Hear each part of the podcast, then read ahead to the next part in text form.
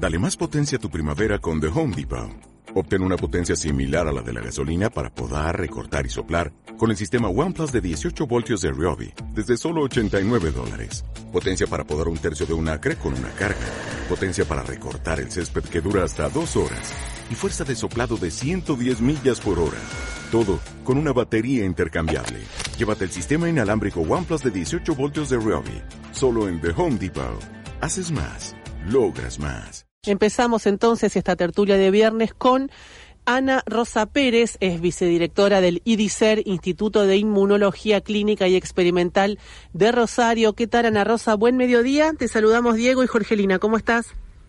Buenos días, buenas tardes, Diego y Jorgelina, ¿cómo están? Muy bien, muchas gracias, eh, Ana, por, por tu tiempo. Bueno, primero preguntarte, a ver, empecemos por, por el principio, ¿qué significa este anuncio? ¿Qué tenemos que esperar? ¿A qué le tenemos que prestar atención en el anuncio de que Argentina va a producir una de las vacunas que se están desarrollando contra el coronavirus?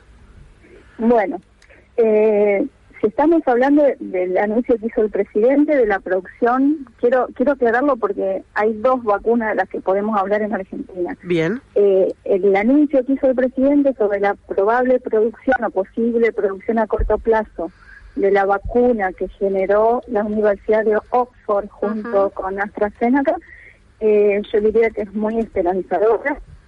Eh, la posibilidad de tener eh, la producción en Argentina de la vacuna va a permitir, en caso que se demuestre que sea realmente efectiva, eh, poder disponibilizarla para toda la población muchísimo más rápido que sería que hubiésemos que importar. Muchísimo más rápidamente, perdón, se cortó un poquito, bien, bien. Mucho más rápido, pero acá quiero aclarar algo, todavía no está demostrada su efectividad.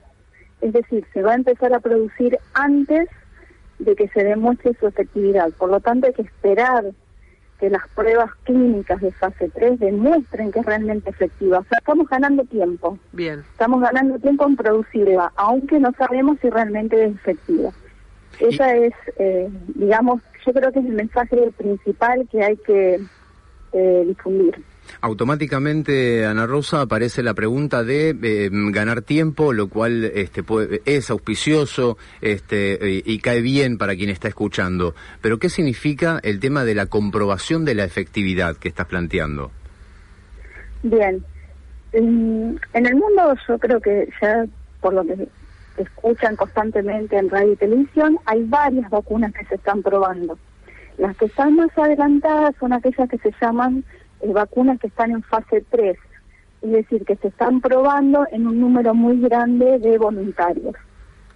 Esta vacuna en particular, la de Oxford, eh, se está probando en varias partes del mundo, no en Argentina, se está probando en varias partes del mundo y se espera que esos resultados estén para octubre aproximadamente. Ahí va. Cuando esos resultados estén, ahí realmente se va a comprobar qué tan efectiva es, es decir, cuántas de esas personas que fueron vacunadas no se infectaron por COVID o cuántas de esas personas que fueron vacunadas tuvieron muy buenos niveles de anticuerpos. Es decir, qué tan efectiva fue para proteger a esos voluntarios. Eso todavía no se sabe. bien, quedó claro, mencionaste fase 3 y mencionaste octubre. Eh, ¿Qué significa la fase 3 y, por ende ya te pregunto la fase 2? Eh, estás hablando con periodistas, no con profesionales de la salud, así que por favor, eh, pedagogía. Cuando uno eh, estudia una vacuna o un medicamento, tiene que realizar distintos pasos, ¿sí? Eh, generalmente hay un estudio preclínico, que muchas veces se realiza en animales, que ya se hicieron hace bastante. La fase 1, que es una piloto, la fase 2 se prueba en un grupo muy pequeño de individuos y en la fase 3 se pasa a un número mayor de voluntarios. Esa fase 3 es la que permite con mucha gente que fue inmunizada ver realmente si la vacuna fue efectiva, si protege contra el virus estamos en esa etapa recién, estamos viendo si realmente protege.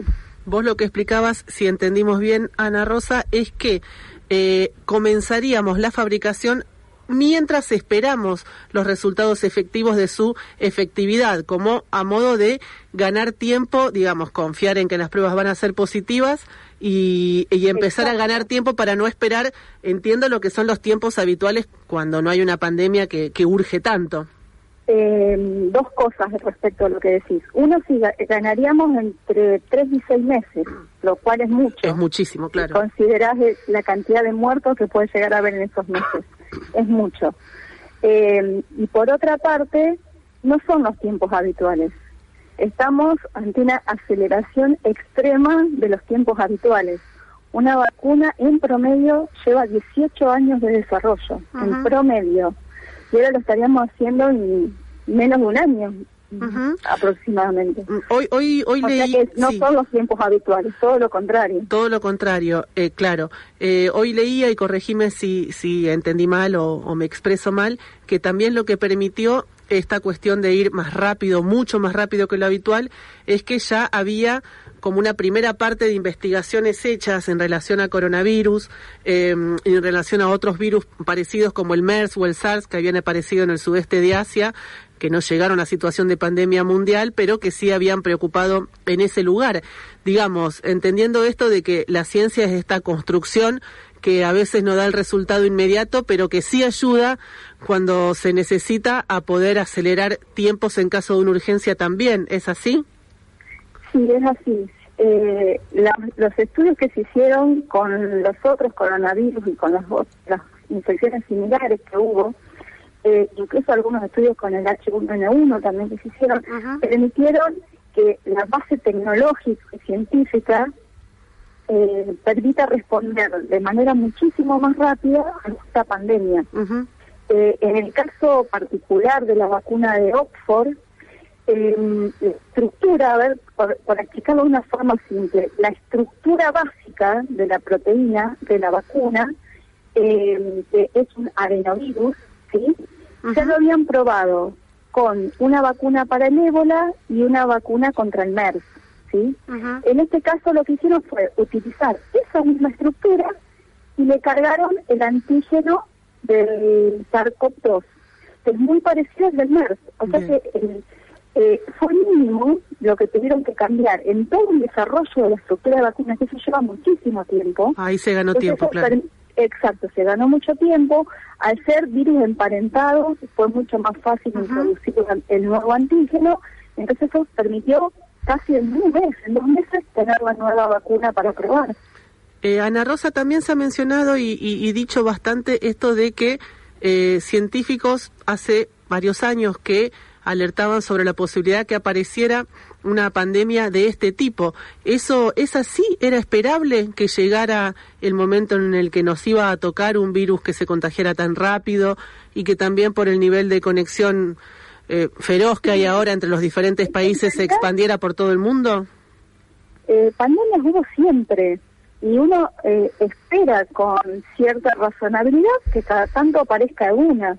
La diferencia es que una pandemia hace 100 años eh, no se iba a mm, diseminar tan rápido como se disemina hoy, porque obviamente hoy tenemos los aviones, los viajes son más rápidos, hay mucha más movilidad, la, la globalidad también llegó eh, a las pandemias. Entonces la aceleración, incluso en este caso que es muy contagioso, eh, favoreció la diseminación rápida. Pandemias ha habido durante toda la historia del hombre y va a seguir habiendo pandemias. Lo que tenemos que hacer es em, tener herramientas para responder más rápidamente ante una situación como esta.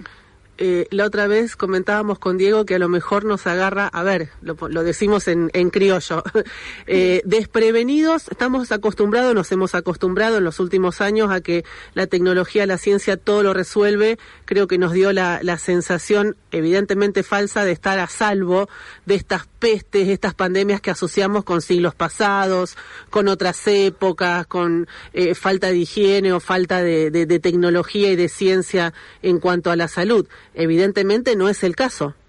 No, no es el caso y los patógenos tienen herramientas para constantemente evadir las defensas que nosotros les planteamos. O sea que esto es una carrera a futuro, siempre va a ser así, siempre vamos a estar los mamíferos peleando con los patógenos. Este, cada uno desarrolla sus armas de defensa y las va evolucionando y mutando y lo que tenemos que hacer nosotros es em, ganar tiempos, ir conociendo más esto, ver cómo podemos responder más rápidamente desde la ciencia, desde la medicina y desde otras áreas que en este momento, desde el transporte, eh, otras áreas que yo sinceramente desconozco, pero eh, hay que actuar de manera integrada para poder controlar las infecciones cuando aparecen de esta forma. Ana, ¿nos recibís bien vos? Te estamos escuchando un poco mal, este se, se, entrecorta un poquito, si puedes acercarte. No, ahí, escucho muy bien. Ahí volviste, ahí volviste, perfecto. Eh, te pregunto, en relación a, lo que estamos charlando sobre em, el tema de los tiempos, si eh, entendemos el de ganar tiempos, eso sin duda que es una respuesta eh, científica, em, a, analizar y que luego escucharemos este el análisis que hacen. También es una respuesta a, a las sensaciones y la necesidad que tiene la gente. Lo que quiero preguntarte en concreto, ¿hay algún tipo de, de confirmación de fiabilidad de poder empezar a producir una vacuna que todavía no tiene fase 3. Evidentemente hay algo que les permite este, poner eh, mm, eh, primera y empezar a producirla eh, más allá de no tener el resultado total de octubre. Sí, bueno, la empresa que va a producir la vacuna, es decir, la tecnología para producirla la tenemos eh, lo que falta es probar qué tan efectiva es. O sea, son dos cosas diferentes. Una cosa es poder hacerla, que sirva es otra cosa. Entonces, la empresa que tiene la capacidad de hacerla eh, va a trabajar bajo su propio riesgo. va, a hacer una inversión bajo su propio riesgo. Eh, si la vacuna no llegara a ser tan efectiva como se piensa, o si los organismos de regulación, en nuestro caso la ANMAT o por ejemplo la FDA en Estados Unidos, no la aprobaran, esa vacuna no va a poder ser administrada. Entonces, la empresa está ganando tiempo, como país nos conviene ganar tiempo, pero tenemos que estar muy atentos a los resultados de la fase 3 y ver si realmente esa vacuna es aprobada por las entidades regulatorias. Ahí va, ahí empiezo, en lo personal, ahí empiezo a entender. Claro, hay, hay un riesgo muy importante del laboratorio, ¿no? Del laboratorio, de lo que decimos AstraZeneca, Oxford, y que por supuesto este, empieza, ahí empezamos a entender un poco. Se impone preguntar también, eh, inclusive fue uno de los temas más importantes de esta semana, que tiene que ver con las novedades que vienen de Rusia y de la vacuna que anuncia el propio presidente. Em, entendiendo el eslabón, los últimos minutos que estuvimos charlando, empieza a tener más importancia esta pregunta, ¿no? E, ¿En qué situación está? ¿Qué información científica internacional este, finalmente? Digo, porque hace una semana que estamos hablando inclusive se viene interpelando ¿no? al gobierno ruso este, pidiendo o, examinando la información existente. Bueno, a ver, la vacuna rusa en cuanto a composición, esto que yo les mencionaba anteriormente, es muy similar a la de Oxford, es decir, tiene un adenovirus y el antígeno del SARS-CoV-2. Es muy similar. Ahora, los únicos datos con los que cuenta la comunidad científica, e incluso la OMS, son los resultados de la fase 1, que te diría es una fase en donde yo puedo hablar que la vacuna está en pañales todavía. No podemos decir absolutamente nada. Putin lo que sale a decir es que la entidad reguladora de su país aprueba la vacuna, que justamente lo que yo te, comentaba anteriormente. No, no se considera correcto aprobar una vacuna cuando todavía no se conocen los resultados de la fase 2 o la fase 3, o al menos nosotros no lo conocemos. Pero ellos mismos dicen que la fase 3 todavía no terminó y la están haciendo en Arabia. O sea que hay una contradicción en lo que están diciendo y desde el punto de vista científico por ahora es poco creíble. Nosotros esperamos a tener los resultados para decir si esa vacuna es efectiva o no. ¿Mm? Ana Rosa, eh, estamos conversando hasta ahora con eh, en relación al proyecto de la vacuna de Oxford, pero vos decías al principio de la charla que hay otra vacuna, la de Pfizer, que se están de hecho haciendo ensayos en la Argentina. ¿Cuál es el estadio de, este desarrollo de vacuna hoy en el país? Bueno, se empezó eh, a probar como fase 3 en Argentina hace pocos días. El lugar donde se está probando es el Hospital Militar en Buenos Aires. Eh, hubo muchísimos voluntarios que se ofrecieron, no, no desconozco exactamente a cuántas personas se le va a administrar la vacuna día el placebo, o el placebo, mejor dicho, eh, pero sí quiero destacar que esa prueba fase 3 no implica que se produzca en Argentina, a diferencia de la de Oxford. ¿Sí? Bien, acá estamos en la fase 3 de prueba, pero sin eh, la, la etapa de la producción. Bien, esa la, importaríamos, la traeríamos de otro lugar. por ahora se importaría. Y la de Oxford, por el contrario, se produciría pero no la estamos probando en el país, se está probando en otras partes. Eh, aún así, te, te, agrego una pregunta en el medio si puede ser. Aún si no producimos la de Pfizer, pero sí estamos en el ensayo de prueba, ¿significa que la Argentina accedería más rápido o con algún tipo de privilegio a esas dosis si se comprobara que funciona? Eh, yo creo que es probable. Desconozco cuál es la característica del convenio, pero en general cuando un país prueba una vacuna tiene facilidades para el acceso a esa, a esa vacuna. Claro, suena no lógico. Te lo puedo confirmar, pero en teoría es altamente probable. Te puedo hacer una pregunta más. Vos también explicabas em, esto de que se aplica la vacuna en la fase 3, ¿no? Tanto eh, la vacuna en sí como también el placebo. ¿Nos podés contar un poco más por qué se hace esto? ¿Qué significa? ¿Qué se busca científicamente con estos dos tipos de, poblaciones? Bien. En realidad estos estudios se, se hacen generalmente lo que se llama doble ciego. Es decir, que ni el médico está aplicando la vacuna ni el paciente sabe si le están aplicando efectivamente la vacuna o el placebo.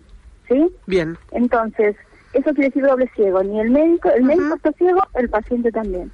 Em, entonces, se aplican estas, estas dosis en donde se desconoce cuál es el contenido, sí. se deja pasar todo el periodo de la fase 3 y cuando termina la fase 3, que su duración obviamente depende de cada estudio, se dice que se abre el estudio. Cuando se abre el estudio, ahí cada paciente o cada médico sabe qué es lo que administró y a su vez, como hizo el seguimiento de ese paciente, recién ahí se sabe si realmente los que fueron efectivamente vacunados estuvieron protegidos y si hubo diferencia con aquellos que recibieron el placebo y que en teoría deberían haberse enfermado más. Claro, porque no estaban protegidos. Exacto, pero eso no lo sabe ni el paciente ni el médico, o por lo menos el ideal de una fase 3 debería ser así, a, doble ciego. Bien, bien. Se enteran después, el paciente también, supongo. Se enteran después, se enteran después siempre. Bien. Sí, no, deberían saberlo. Eh, Ana Rosa, eh, supongo también que, que Argentina, digamos, para corrernos a ir un poco más a, a la capacidad eh, científica, tecnológica instalada que, imagino, tiene el país para poder estar a la altura de fabricar, elaborar una vacuna. Me parece que ahí también hay como un, un recorrido, recorrido, no es algo que se construye de un día para el otro. Sí, no, no es fácil tener las instalaciones para hacer una vacuna de este tipo, que es una vacuna novedosa. Nunca antes se ha administrado una vacuna adenovirus, si es que eh, finalmente es esta la que se administra, ni tampoco ARN, que sería la, del caso de Pfizer. Em, yo, por lo que conozco del laboratorio que le va a producir, es un laboratorio de última tecnología eh, en caso que requiera de algo más, seguramente lo va a tener en este tiempo y Oxford le va a transmitir todo lo que nosotros conocemos como know-how para que la comience a hacer. No hay muchos laboratorios de este tipo, eh, quizás en Brasil hay una, eh, una empresa estatal que se llama Biomagnios, que también va a producir otro tipo de vacunas, pero si bien hay muchos en Argentina, es es muy interesante tener este tipo de empresa que, que pueda producir vacunas para disponibilizarlas rápidamente y lo ideal sería que haya muchas más, pero todos conocemos cuál es la situación por supuesto. De la Argentina. Sí, bueno, Ana Rosa, te agradecemos mucho por el contacto y la claridad también en, en tus conceptos y en las informaciones. Bueno, no, gracias a ustedes y que tengan muy buenas tardes. Muchas gracias. Conversábamos, Diego, con la primera invitada en esta tertulia de viernes, las vacunas contra el COVID. Hablábamos con Ana Rosa Pérez, vicedirectora del Instituto de Inmunología Clínica y Experimental de Rosario. Dale más potencia a tu primavera con The Home Depot. Obtén una potencia similar a la de la gasolina para poder recortar y soplar con el sistema OnePlus de 18 voltios de Ryobi desde solo 89 dólares. Potencia para podar un tercio de un acre con una carga. Potencia para recortar el césped que dura hasta dos horas. Y fuerza de soplado de 110 millas por hora. Todo con una batería intercambiable. Llévate el sistema inalámbrico OnePlus de 18 voltios de Ryobi. Solo en The Home Depot. Haces más. Logras más.